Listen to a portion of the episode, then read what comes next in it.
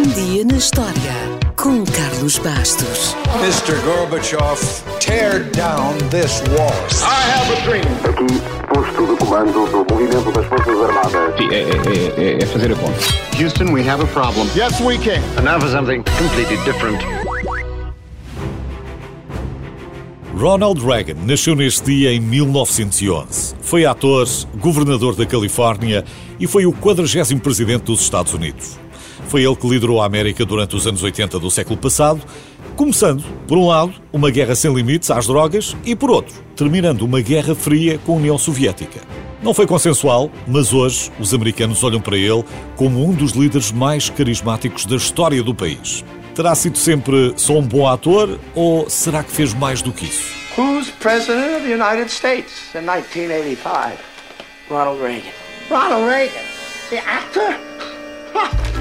Reagan cresceu em pequenas cidades do Illinois, gostava de entrar em peças de teatro e adorava desporto. Tinha 15 anos quando se tornou nadador salvador num parque municipal em Dixon. Trabalhou lá durante 7 anos e salvou 77 pessoas de se afogarem nas águas do Rio Rock. Depois, formou-se em Economia e Sociologia antes de se apaixonar pela rádio e de se tornar jornalista desportivo. Começou a fazer relatos de beisebol e acompanhou os Chicago Cubs em muitas viagens. Numa dessas viagens, encontrou uma amiga, uma cantora, que tinha ido uns anos antes para Hollywood e foi ela que o colocou em contacto com um agente pela primeira vez na vida. O agente arranjou-lhe um casting e Ronald Reagan, que tinha boa figura, assinou logo um contrato com a Warner Bros. Nas três décadas seguintes, entrou em mais de 50 filmes. Reagan não era particularmente talentoso e os filmes onde entrou não eram exatamente candidatos aos Oscars. Ainda assim, um assessor de Reagan escreveu nas suas memórias que o presidente expressou algum aborrecimento por ninguém da academia reconhecer a sua evolução de artista a líder mundial, ao menos com um Oscars honorário. Mas nunca aconteceu. Aliás, o único impacto que teve nos Oscars era preferível não ter tido. É que a 30 de março de 1981, Ronald Reagan, que estava há dois meses na Casa Branca, foi baleado por John Hinckley Jr. E a cerimónia dos Oscars, marcada para essa noite, foi adiada 24 horas por respeito ao presidente. Reagan recuperaria desse atentado em pouco tempo, mas essa não foi a primeira vez que esteve entre a vida e a morte. Embora a primeira tenha sido mais embaraçosa. Num filme em que entrou 30 anos antes, ia sendo estrangulado por um chimpanzé que gostou tanto da sua gravata e puxou tanto por ela que o nó ficou do tamanho de uma unha. Felizmente, foi salva-tempo.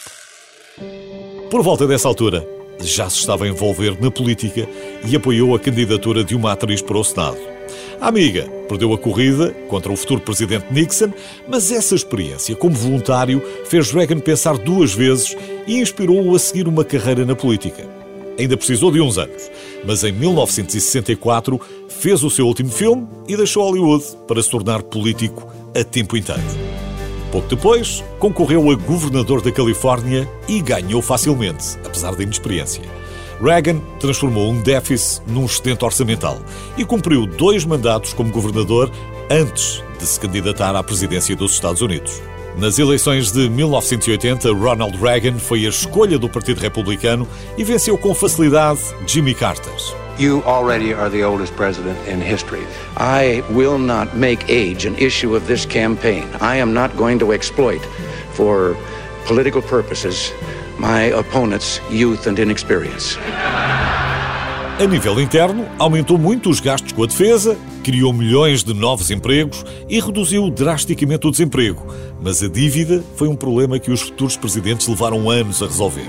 Também teve de lidar-se com os seus escândalos e o mais famoso terá sido o das vendas ilegais de armas ao Irão. Mas a sua popularidade aumentou no final da década de 80 porque estava determinada a acabar com a Guerra Fria durante a sua presidência. Podemos dizer que foi bem sucedido porque o novo líder soviético, Mikhail Gorbachev, também estava muito interessado na reconstrução ou reestruturação do seu país e do mundo, a famosa Perestroika. Em 1987, Reagan pediu que o muro de Berlim fosse abaixo. Gorbachev aceitou e o muro que dividiu o leste do oeste foi derrubado em 1989, precisamente durante o último ano de Reagan como presidente. Mr. Gorbachev, tear down this wall. Depois da missão cumprida, reformou-se com o maior índice de aprovação de qualquer presidente americano moderno. Como é que Ronald Reagan permaneceu tão popular apesar dos escândalos e das críticas à sua presidência?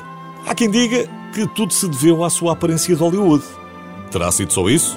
Era só um bom ator na política? Isso foi, porque é que a experiência nunca mais foi repetida.